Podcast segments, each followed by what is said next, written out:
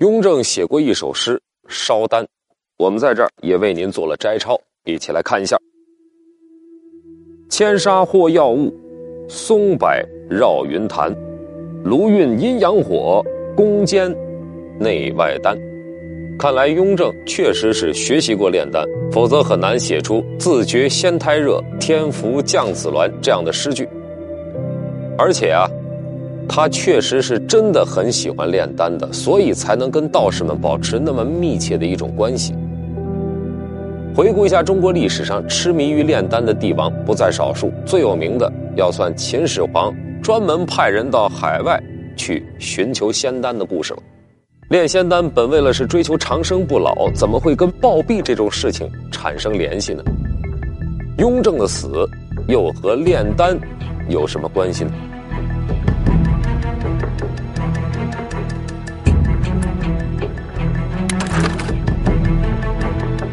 雍正继位之后，极力推崇金丹派南宗祖师张伯端，并且封他为大慈圆通禅仙紫阳真人，而且还在张伯端的故里兴建道观，以作崇祀。据《此雍正道观碑文》记载，雍正特别赞赏真人张伯端发明金丹之药，并且从雍正四年开始，他就经常吃一种叫济济丹的丹药。并且还作为特殊礼品，赏赐给云贵广西总督鄂尔泰、河东总督田文镜等一些宠臣。在田文镜的一件奏折上，雍正用朱砂笔写道：“此丹修合精工，奏效殊异，放胆服之，莫稍怀疑，乃有益无损良药也。朕知之最确。”看来雍正十分清楚这济济丹的药性和功效。对于仙丹，雍正已经不仅仅是喜欢了，他已经到了痴迷的程度。皇帝作为一国之主，他的一句话有的时候会搅动整个国家。雍正帝就曾经秘密下达了一道命令，这道命令让大臣们忙的是焦头烂额，几个人的命运也由此而改变。雍正八年的春天，雍正生了一场大病，为了治病，他派。内外百官去替他寻访名医以及懂得修炼的术士，为此，他给浙江总督李卫，还有云贵广西总督鄂尔泰等一批地方的高级官员发去了文字完全相同的一份手谕。这份手谕目前保存在中国第一历史档案馆。我们来看一下它的复制件，内容是这样写的：可留心访问有内外科好医生与深达修养性命之人或道士。或讲道之儒士俗家，博问广访，以辅朕意，慎密为之。雍正的这道密谕，就是想让那些封疆大吏去替他寻找有能耐的医生和道士，找到了要善待，万一找到的人不那么满意，也不用担心。关键是在信的最后说到，这件事儿是绝密的，要慎密为之。这道密谕，当时雍正写了多少份，发给多少人，我们不得而知。来听一下中国第一历史档案馆编研部主任李国荣对这件事情的看法。雍正写的这套手谕啊，中国第一历史档案馆呢，现在保存着九份在台北故宫博物院呢，保存着六份也就是说呀，现在留存下来的至少有十五份我们比较这十五份珠玉啊，它的内容是完全一样的，一字不差。如果是在通常啊，哎，皇帝发给各省总督、巡抚的谕旨啊，内容文字相同呢，都是由内阁大臣啊来代笔。唯独这份密谕，完全是雍正皇帝本人啊用朱砂笔啊一笔一笔、一份一份的亲自书写，而且呢写的还十分工整。这足见呢，哎，雍正对这件事的重视。通过对以上的分析，我们可以判断出来，雍正对于这件事情的态度是缜密和重视。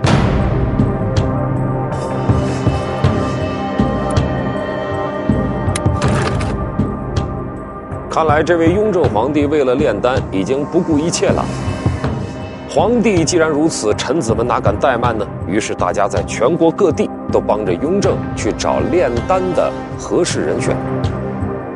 浙江总督李卫在接到雍正的寻访道士谕令的第二天，便写折子向雍正报告。据民间传闻，在河南有一个四处游荡的道士，叫贾世芳，素有神仙之称。于是他便推荐这位假道士进京为皇帝治病。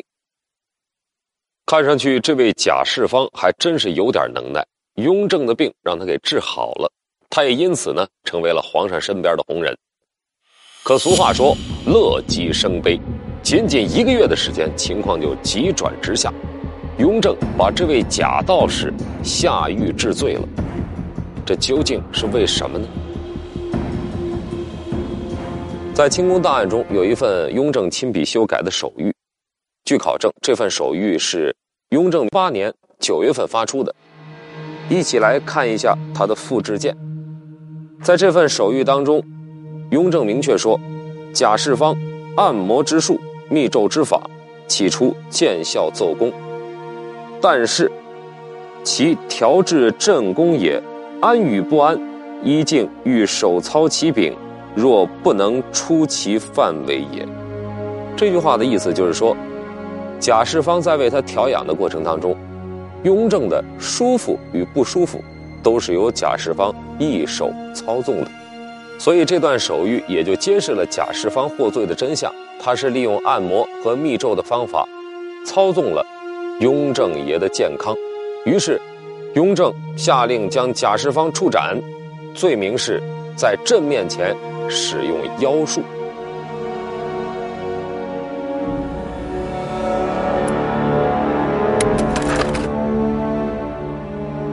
贾世芳的案子发生之后。雍正曾极力为李卫开脱，说当时啊，李卫就已经声明过了，自己并不知道贾某的底细，只是把所见所闻如实的奏报上来，尽无隐之忠诚，所以只可以嘉奖而并无过错。这样就给那些已经和即将要推荐道士的大臣们呢，吃了一颗定心丸。贾世芳被杀了，然而雍正却并没有意识到丹药道术的危害。据清宫档案记载，从雍正八年生病到五年之后死去，雍正皇帝参与道教活动一直十分频繁。在皇宫，除了专门进行道教活动的清安殿外，雍正还请道士们在太和殿、乾清宫等主要宫殿安放道神符板，在他的寝宫养心殿安设斗坛，以求道神的保护。雍正为做法事，还在苏州定做道士们穿的丝绸法衣。一次就是六十件。在今天的故宫博物院，依然保存着当年雍正身着道教服装的画像，而且雍正还特意在御花园里建造了几间房屋，给道士娄进元等人居住，为的就是随时准备着进行祈福啊、修炼什么的。以往在皇宫内虽设有多处供奉佛道的处所，但这类地方除以太监身份充当的僧人道士外，未经净身的山野僧道是从来不准在大内居住的。现在，雍正谕令在御花园玉翠亭的东侧添建几间房给法官住，也实在是破天荒的举动了。不过，这还不是最让人吃惊的，更加难以置信的是，皇家园林圆明园开始生火炼丹了。在圆明园为雍正炼丹的道士啊，有。张太虚、王定乾等人，他们呢都会一套修炼养生的方术，而且啊，对于炼火之说更是有一定的研究。这些道士还真是没有辜负雍正的期望，炼出了一炉又一炉的金丹大药。雍正吃过之后感觉很好，还拿出一些赏赐给即将打仗出征的将帅以及一些大臣。丹药二字明白无误地记入了清宫密档。尘封的清宫密档能否揭开雍正死亡谜团？在清宫档案中，我们却发现了雍正参与炼丹的一些蛛丝马迹。圆明园秀清村为何整日烟雾缭绕？在雍正的旨意下，成百吨的煤炭被运进了皇家宫苑。档案正在揭秘。历朝历代帝王参与炼丹，那都是绝密的事情，在官书正史当中是绝对不会被提及的。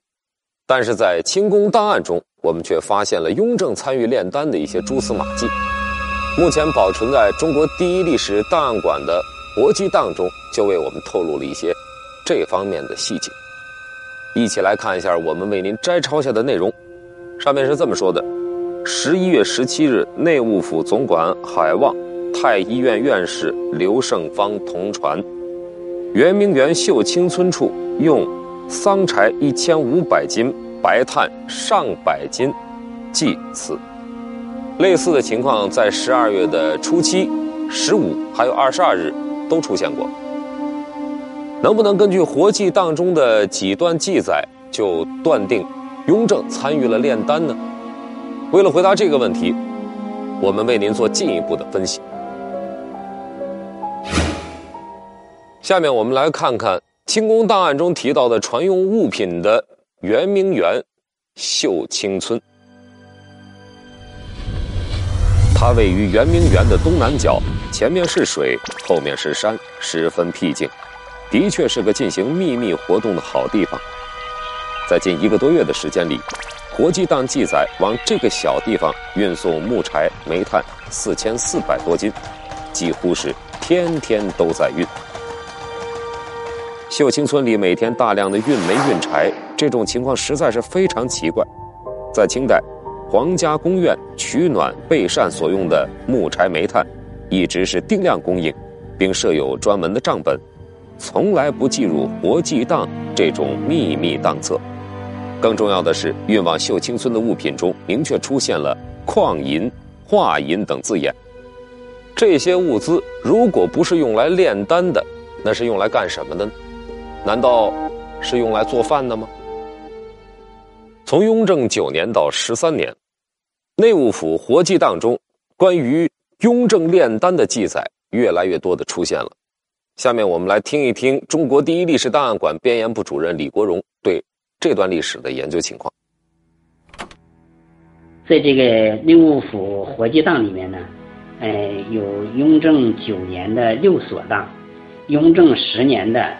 呃，圆明园头所、四所、六所接山处档案，以及雍正十一年的四所档，雍正十二年、十三年的六所档，这些档案呢，十分隐秘地透露出这样一个信息：雍正在圆明园开始炼丹了。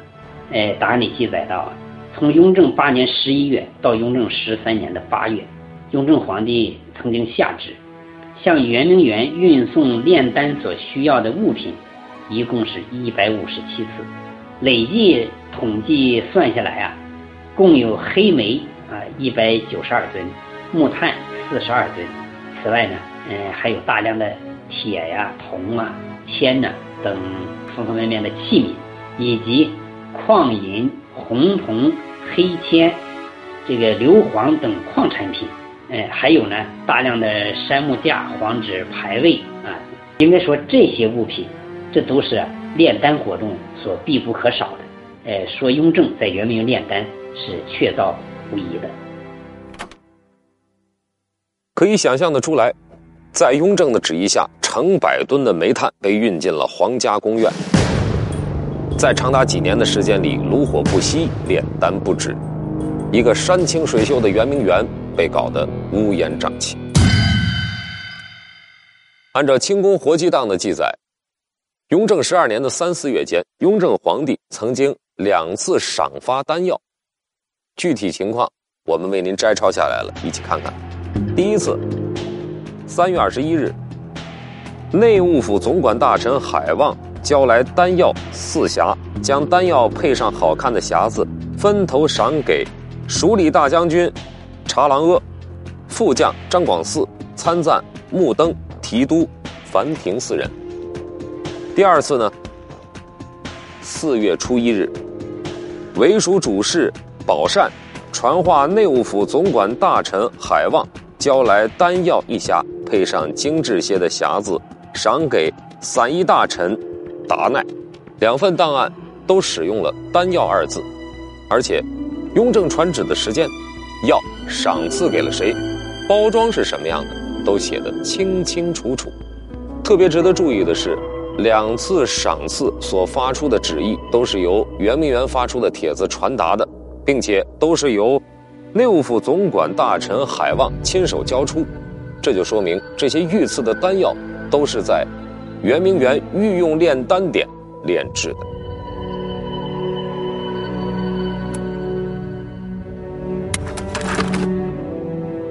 其实，在所谓的仙丹当中啊，含有大量的铅、汞、硫砷等一些剧毒物质，对人体的伤害是非常大的。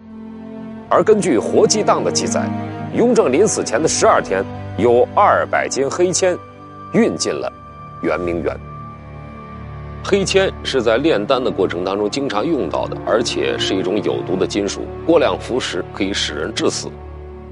八月初九日。二百斤黑铅运入圆明园，十二天之后，雍正皇帝园内暴亡，这恐怕不是巧合吧？就在雍正死亡的第二天，刚刚即位的乾隆便下令驱逐炼丹道士张太虚、王定乾。如果不是他们惹下什么弥天大祸，乾隆为什么在百忙之中亲自发布上谕？来驱赶两名道士呢？而且乾隆在这份谕旨中还特别强调，雍正喜好炉火修炼确有其事，但只是作为游戏，并没有吃用丹药。如果雍正没有吃丹药，乾隆皇帝又何必去辩解呢？这不正是此地无银三百两的昭告吗？就在驱逐宫里道士的同一天。乾隆特意嘱咐宫里的太监和宫女，不要乱传闲话，以免使得皇太后心烦。雍正刚死，究竟会有什么闲话呢？又有哪些事情会导致皇太后心烦呢？究竟有哪些事是不可告人的呢？雍正之死之所以称之为谜案，是因为他死的突然，死因扑朔迷离。民间多有传说，宫中的记载却不详细，以至于时至今日都没有一个定论。一代代的文人学者不断的对他的死因提出新的解释。从我们目前掌握的资料以及雍正的爱好来看，死于丹药中毒的可能性最大。至于宫女谋杀说呢，证据都不充分。那么，是不是吕四娘刺杀了雍正呢？可能得等到雍正皇陵开启的那一刻，您亲自去看一看，看一看雍正的头颅是不是由黄金制作的，您就知道答案了。